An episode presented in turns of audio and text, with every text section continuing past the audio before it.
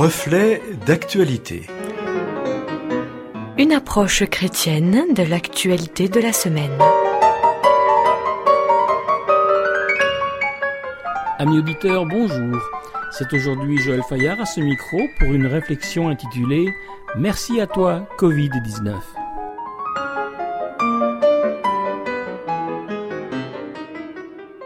En ces temps de crise dans lesquels nous sommes actuellement tous plongés, que nous traversons bon an, mal an et qui nous affectent tous, voilà bien un titre ultra provocateur, n'est-ce pas?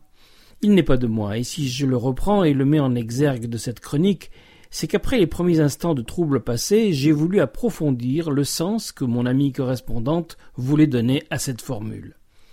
En ce début d'année 2021, et alors que chacun se demande si les autorités sanitaires et gouvernementales vont prendre la décision du troisième reconfinement en un an, continuant et participant à mettre ainsi à terre l'économie de l'Europe et de notre pays, des interrogations fusent et se font de plus en plus pressantes.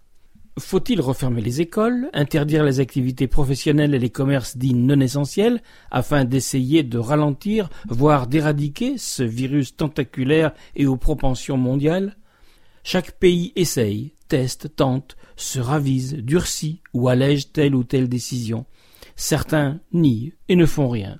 Bref, c'est vraiment le chaos généralisé. Cela fait un an, triste anniversaire, que la Covid-19 est entrée dans notre actualité et ses conséquences et ses méfaits sont quotidiennement au cœur de nos préoccupations. Je ne veux pas reprendre les très nombreux points qu'elle fait peser sur l'humanité, car, vivant au cœur de la tourmente, nous en avons tous une vision précise et une bonne connaissance des nombreux sujets que concentre en matière de restriction cette pandémie. Dès lors, comment oser cette formule choc de remerciement? Que peut-on trouver de positif ou à remercier dans ce virus qui, depuis son apparition, a tellement modifié nos vies? Pour nourrir cette réflexion, il nous faut remonter le temps, celle de l'avant Covid. C'était donc il y a à peine un an, et un peu plus. Et que se passait-il en ce temps-là? Mais rien, rien justement, rien de notable en tout cas, et qui puisse retenir notre attention.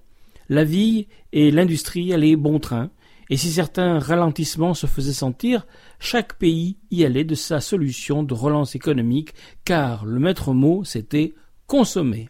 Consommer, car c'est cela qui relancera l'économie. Il n'y avait qu'une stratégie possible, une seule relancer la croissance, produire, consommer des biens, des services. Et les publicitaires étaient là pour nous prouver que nous ne pouvions vivre ou serions tellement plus heureux si l'on pouvait se procurer tel ou tel appareil ou prestation indispensable.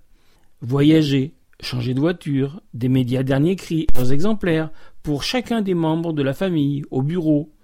Nous allions au travail le plus souvent en voiture et profitant de tarifs particulièrement attractifs, nous partions en vacances à travers le monde ou dans de splendides croisières très abordables financièrement.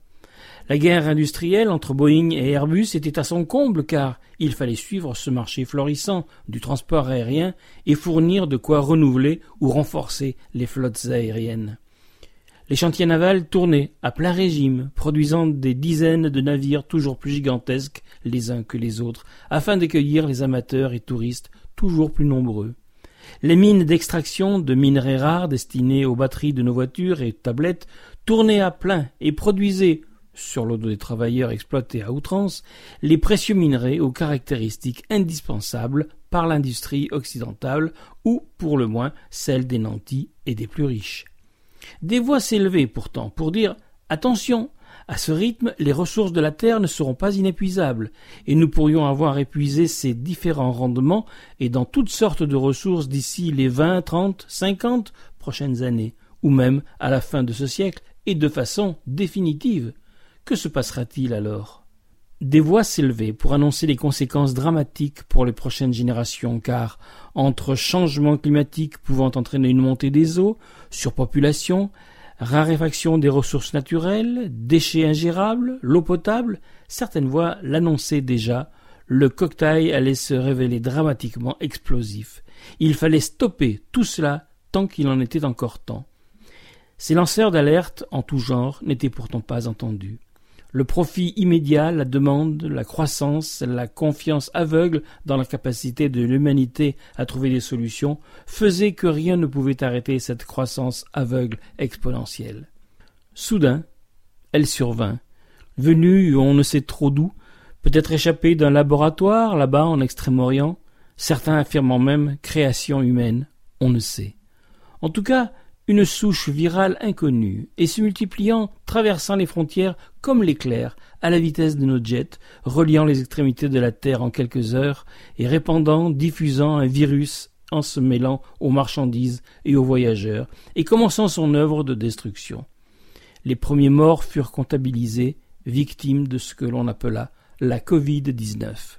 Ce que les lanceurs d'alerte affirmaient sans être écoutés, les précautions qu'ils réclamaient pour le bien de l'humanité sans être entendus, les interrogations qu'ils soulevaient et qui concernaient les prochaines décennies pour une juste répartition et pour un meilleur emploi des ressources au service de l'humanité, tout cela allait être accompli et imposé par un virus.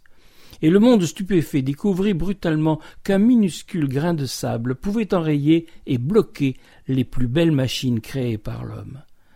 La planète entière se confina, et fut contrainte de stopper son expansion aveugle. Alors, vite, on se mit au travail pour résoudre cette crise qui avait plusieurs conséquences dévastatrices. D'abord, bien sûr, empêcher la maladie et la mort, pour les cas les plus graves, mais aussi se débarrasser de certains pêcheurs de consommer en rond, car on ne sait plus où est le plus grand danger. La maladie et la mort, ou bien une économie arrêtée, signe d'un chemin vers la paupérisation à marche forcée. Pour faire obstacle à la maladie et la diffusion du virus, ce qui causait l'arrêt des activités humaines, des entreprises mirent leur savoir à la confection d'un vaccin. C'est à ce point que nous en sommes en cette fin janvier 2021. Et maintenant, comment allons-nous envisager l'avenir? Tous ces efforts pour vaincre cette pandémie n'aboutiront-ils qu'à la possibilité de voir nos vies reprendre leur cours comme par le passé, comme si rien ne s'était passé, sans en tirer le moindre enseignement, et reprendre cette course en avant aux conséquences si dangereuses pour la survie de l'humanité. Et si tous, collectivement, nous nous posions quelques instants pour essayer de tirer les conséquences de ces avertissements qui nous disent on ne peut pas traiter le vivant et ses ressources sans attenter à son devenir, et donc à notre devenir. Tous les scientifiques le disent, si rien n'est fait au niveau du climat, de l'exploitation des ressources ou de la gestion de nos déchets, bref, de remettre l'homme et le vivant au centre des préoccupations, alors des conséquences redoutables sont à attendre et à craindre pour les prochaines décennies.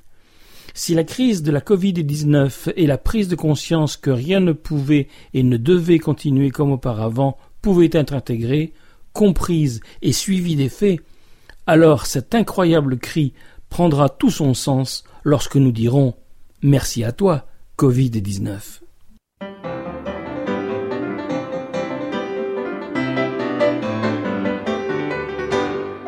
C'était Joël Fayard à ce micro pour une réflexion intitulée Merci à toi, Covid-19. Une chronique que vous pouvez retrouver en téléchargement audio sur notre site internet et un texte qu'il vous suffit de nous demander. Écrivez-nous, nous vous l'enverrons. À bientôt.